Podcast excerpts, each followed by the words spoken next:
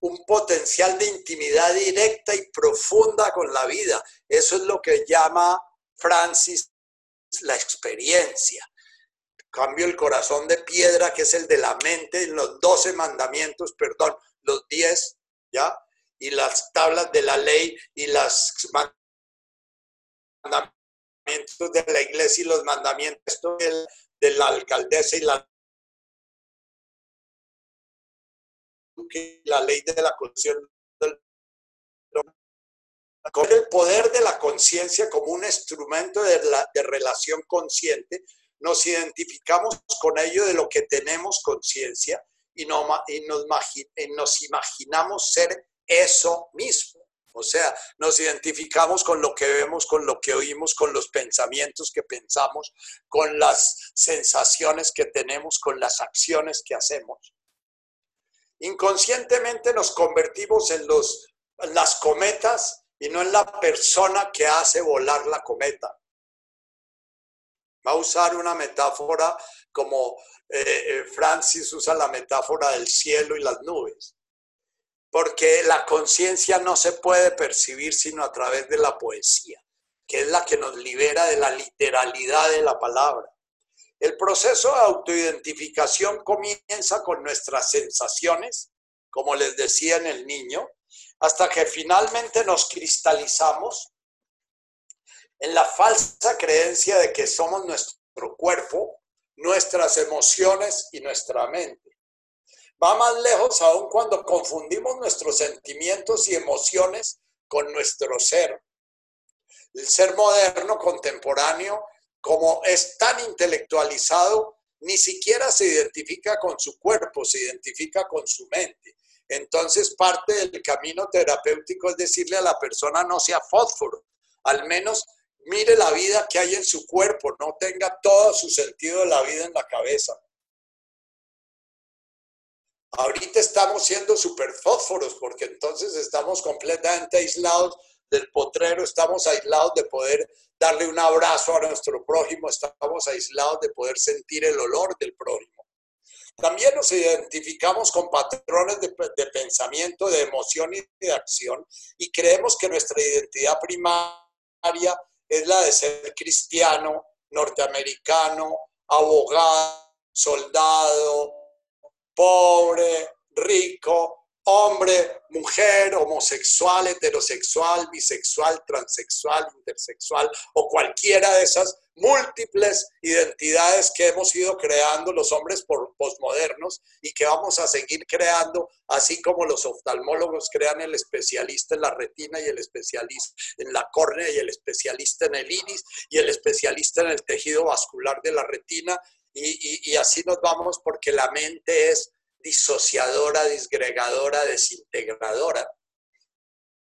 Nos perdemos en un sueño y ni siquiera lo sabemos, al tiempo que virtualmente todo y toda nuestra vida contribuye a mantenernos en esa ignorancia. Todas las enseñanzas destinadas a desarrollar la sabiduría reconocen que hasta que la mente y el cuerpo no están en el mismo lugar en el presente, en el ahora, no podemos experimentar el, el sentido de nuestra propia completitud. Escuchamos órdenes cruciales como permanece aquí y ahora, busca el ser, eso que se mantiene inmutable en medio del cambio constante. Y se nos dice, tal como enfatizo en este libro, como enfatizo en este libro, que la identificación con nuestras creencias y emociones constituye la raíz del sufrimiento.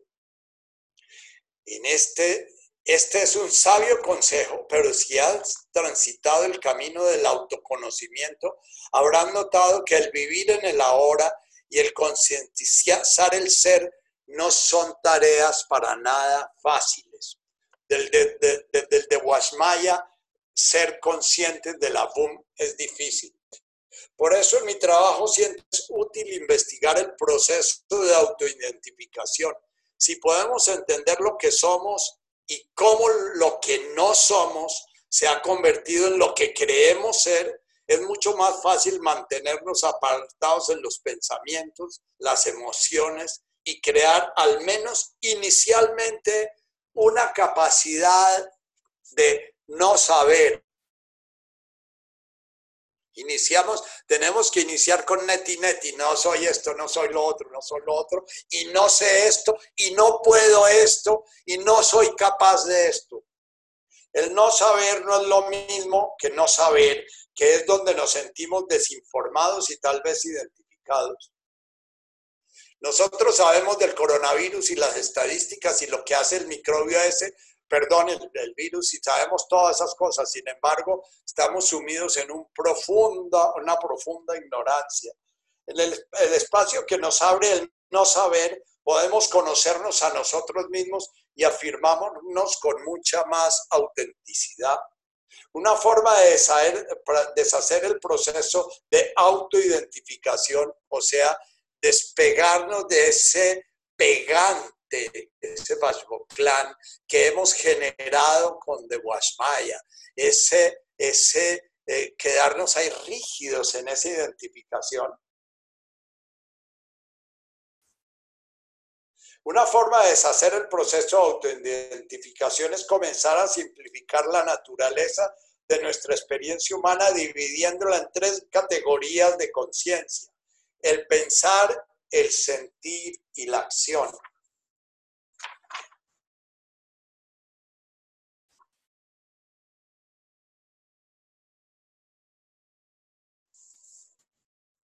A ver si puedo llegar a, una meditación directamente. Eh, sigamos un poquito. Eh, ¿Están entendiendo cómo eh, está Richard desmembrando un poquito el de Washbaya en nuestras distintas identidades, ¿no? A través a estas tres categorías de conciencia, el pensar, el sentir y el, y el, y, el actual, debemos agregar una cuarta, el estado de conciencia, independiente de las primeras tres categorías de conciencia y a la vez inmanente a ella, se trata de aquello que en cada uno de nosotros, de nosotros es consciente. Todas estas funciones se encuentran inextricablemente, inextricablemente interconectadas, pero lo que se vuelve crucial en última instancia en nuestro modo de vivir y de actuar es cómo se relacionan entre sí. Lo que pasa cuando nos identificamos con nuestros pensamientos, acciones o sensaciones y perdemos nuestra conexión con la yo soydad.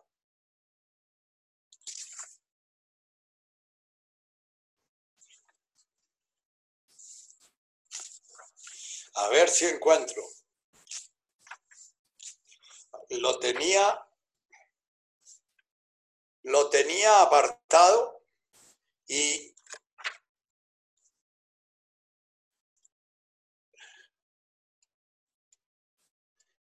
Y, lo perdí, una, un ejercicio y lo tenía con una página y todo.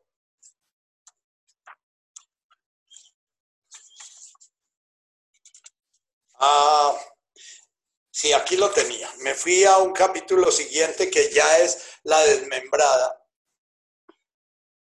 Una metáfora puede ayudarnos a llevar esta indagación un paso allá. Imagino que tu respiración, bueno, vamos a hacer esta meditación para aprovechar estos 20 minuticos ya meditando directamente en un trabajo que nos ayude a cómo intuir eso, ese ser que somos Ahora consideremos qué es lo... Para, para comenzar con esta indagación, hagamos este simple ejercicio. A medida que leas estas palabras, cierra tus ojos, toma conciencia de tu respiración, sigue el movimiento de tu inhalación hasta el punto máximo y el hundimiento de tu pecho y ablandamiento de tu estómago en tu exhalación. Siente el aire al pasar por los orificios nasales o por la boca. La, sensación de respirar nos es familiar y nos ha acompañado desde el nacimiento. Antes de eso, en el vientre somos arrullados continuamente por el sonido de la respiración de nuestra madre.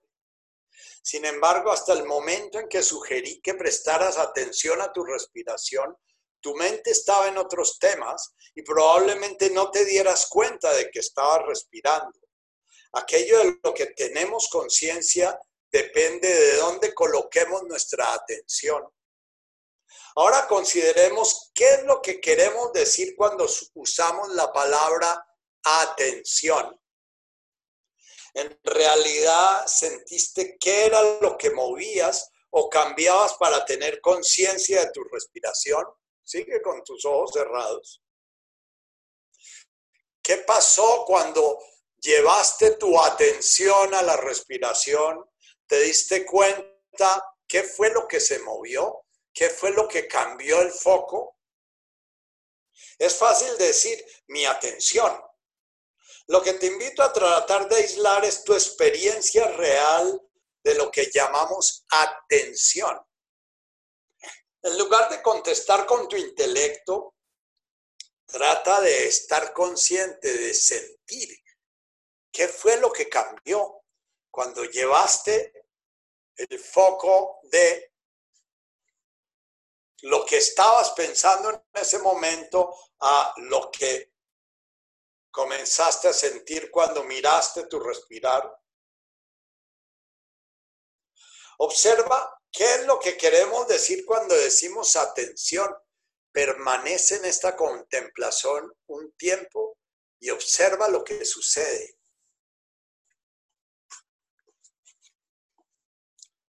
Una metáfora puede ayudarnos a llevar esta indagación un paso más allá. Imagina que tu respiración es como un gran, una gran cometa que está volando en el cielo de tu mente. No habías notado la cometa hasta que te pedí que tomases conciencia de ella, la respiración. Lo que mantiene al barrilete en vuelo es un hilo al que podemos llamar atención. Si soltamos el hilo, soltamos la atención, la respiración cae del ámbito de la conciencia igual que lo que caería la cometa. Por lo tanto, presta atención una vez más a tu respiración y tratas de ser consciente de la atención misma, de ese hilo que tienes puesto ahí en la respiración. Ahora mueve tu atención alejándola de tu respiración y dirígela a lo largo del hilo hacia eso, lo que fuera que está sosteniendo el hilo, el punto desde el cual el hilo sostiene la cometa. ¿Qué experimentas? quién o qué es lo que está sosteniendo el hilo de la atención, quién o qué es lo que tiene la cometa en vuelo a través del hilo. Cuando propongo este ejercicio en forma personal a los grupos, la mayoría de gente me dice, hay solo un espacio o no hay nada. Algunos lo describen como una nube. Algunos dicen, es el ahora. Otros visualizan el hilo comenzando en su cabeza, su pecho o su estómago. Cuando dicen esto, les pido que imaginen esta, visualización también como cometas. Y luego que den la vuelta a su atención y que sigan por el hilo hacia donde ese hilo parece originarse.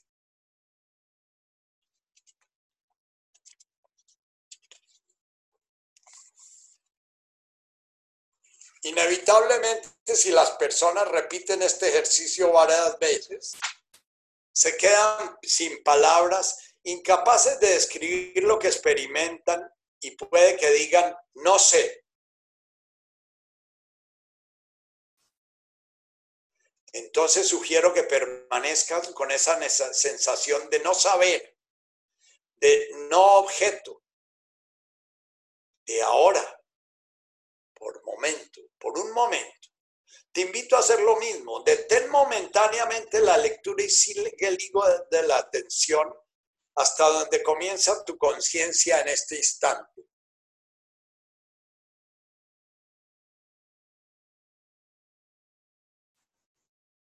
Siente.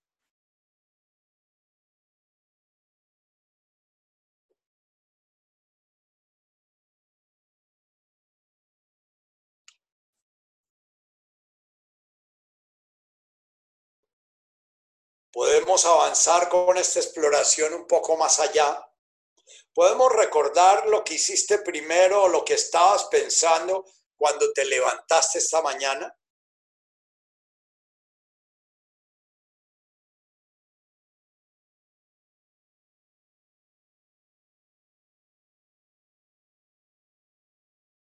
En el momento nos viene un recuerdo. Imagina que ese recuerdo es nuevamente una cometa en el horizonte.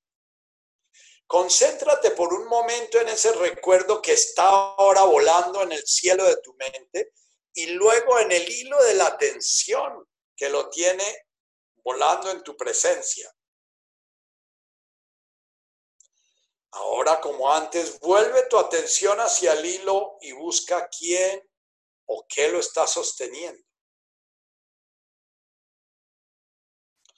¿Dónde comienza tu atención en este recuerdo dentro de ti o en cualquier recuerdo que focalices?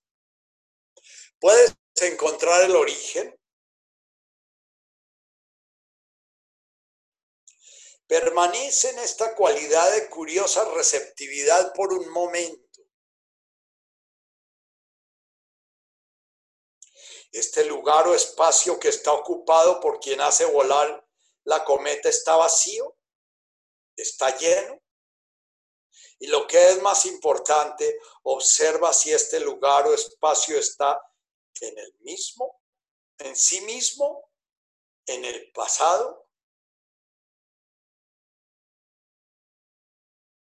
o ese espacio está en el presente. Ahora un último experimento. Imagina lo que vas a estar haciendo mañana. ¿Con quién estarás? ¿Dónde estarás? Imagina el futuro y crea una historia. Toda una historia, créanla. Esa expectativa se vuelve una nueva cometa de pronto en el cielo mental de tu imaginación.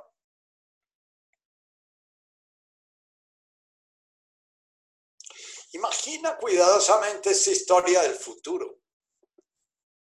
Trata de mirar cada detalle de esa cometa, de esa historia.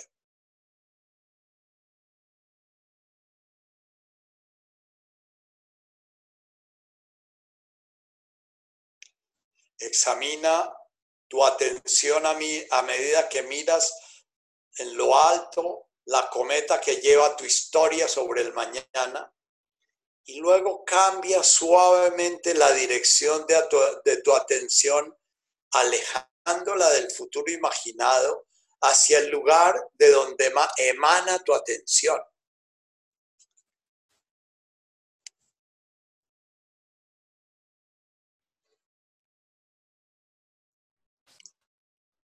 Al igual que en el caso anterior, es muy probable que experimentes una sensación de espacio, una sensación de nadieidad o de nadaidad.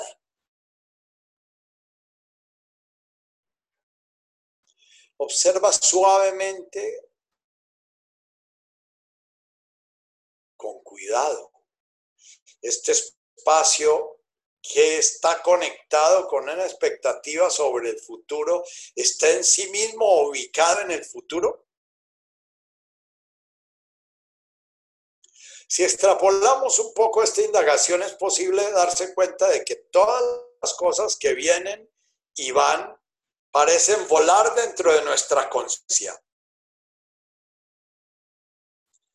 Cada sensación, cada emoción, cada recuerdo, cada pensamiento, todas nuestras fantasías, preocupaciones, planes del futuro, las acciones que llevamos a cabo, son cometas de diferente tamaño y colores.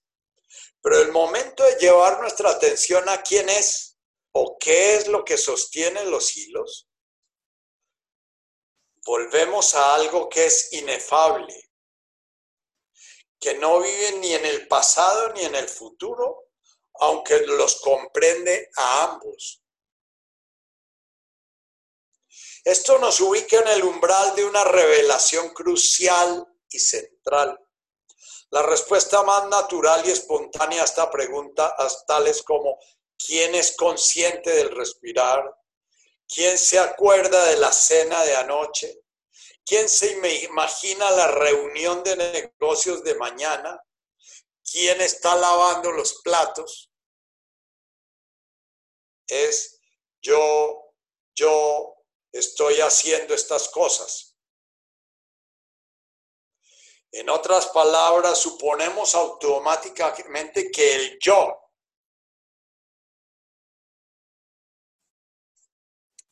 es el que sostiene el hilo del barrilete.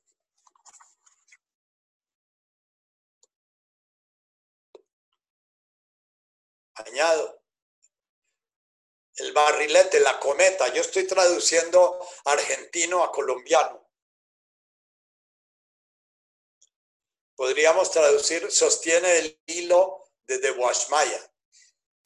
Esto nos llevaría en forma natural a tratar de aprender tanto como pudiéramos sobre aquello a lo que nos referimos cuando decimos o pensamos la palabra yo o mí. Para hacerlo, volvamos a la misma línea de indagación que vinimos desarrollando e imaginemos que nuestro sentido de autoexistencia, al que nos referimos implícitamente cuando decimos yo o mí es una cometa que vuela en la inmensidad del cielo.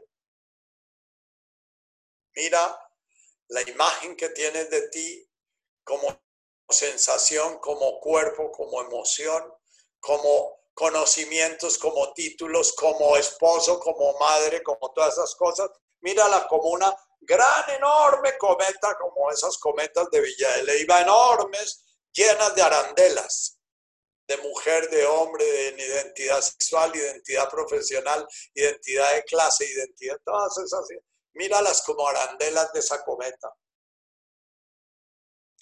Piensa cuántas veces al día dices mí o cuántas cosas que haces te hacen presumir que existes como una especie de entidad psíquica separada que tú y todos nosotros das por sentada como un yo. Yo pienso, yo siento, yo actúo, yo tengo un cuerpo, yo soy un cuerpo. Ahora dejemos la mente abierta, receptiva y calma y digamos yo.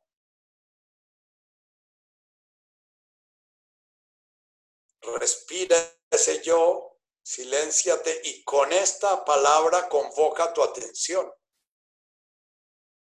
Sigue tu conciencia hacia aquello, lo que fuere, que contemplas,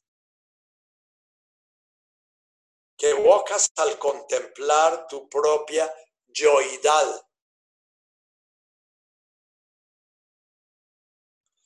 Permanece en esta contemplación unos momentos y contempla tu experiencia. ¿Quién es ese yo que está orientando la atención a la cometa que constituye tu yo, al que crees que constituye tu yo. En este punto repite nuevamente el experimento, volver tu atención a quién o aquello que es consciente de lo que estás imaginando o sintiendo como tú mismo. ¿Qué es lo que encuentras? No es esta experiencia nuevamente un espacio de nadieidad. Empieza a darte cuenta de que este espacio inefable es lo que siempre permanece cuando das vuelta tu atención para enfocas tu atención para buscar el origen de tu experiencia de ser.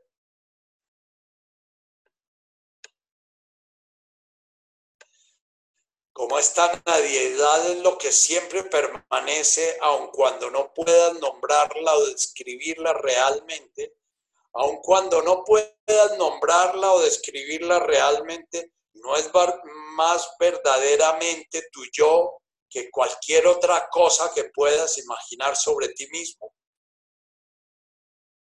Esto constituye una revelación notable.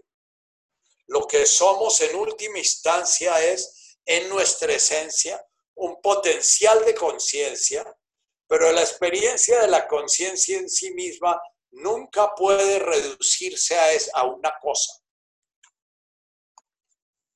La pregunta de Joana los animales tienen un ego. No, ellos son una deidad contemplando y gozando y haciendo parte, siendo amores, amantes y amados, manifestando la creación y gozando la creación sin un ego que se interponga, sin un cierro, sin un cielo encapotado. Son una FUM conectada profundamente en el amor con De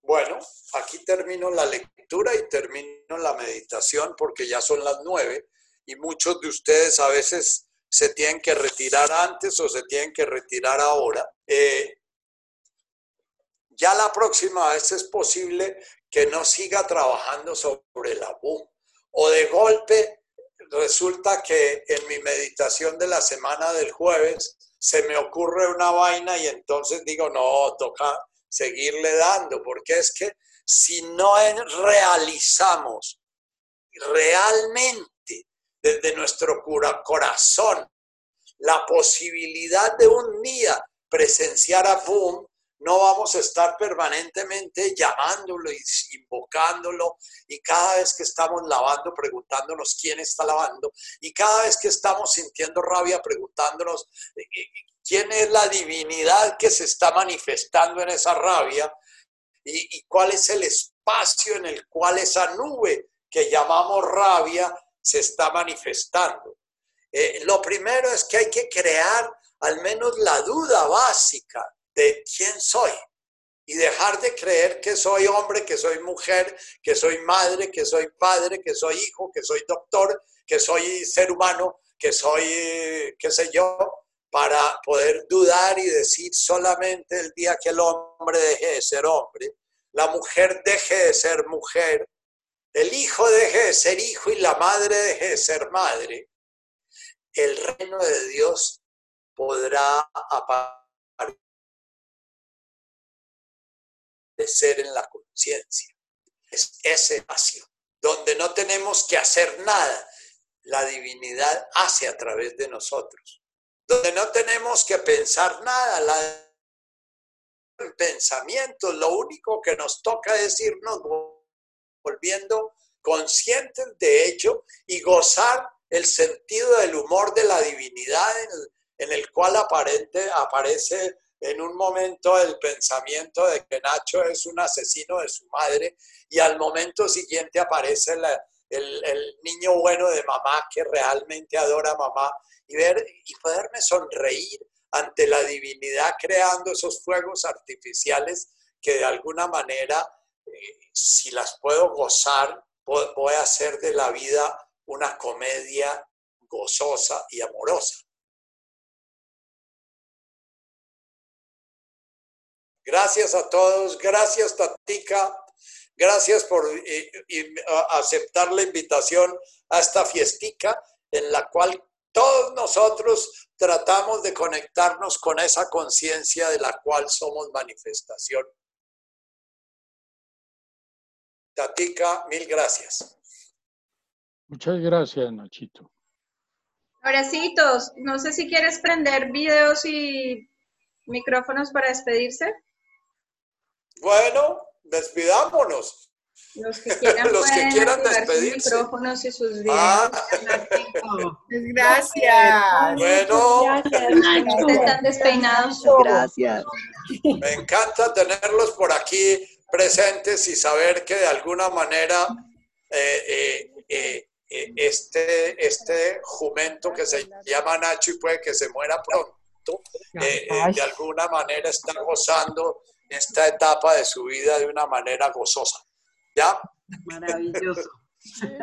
Gracias a todos gracias. ustedes que me permiten Gracias. Gracias. Bueno, Gracias. Nachito. Gracias a todos.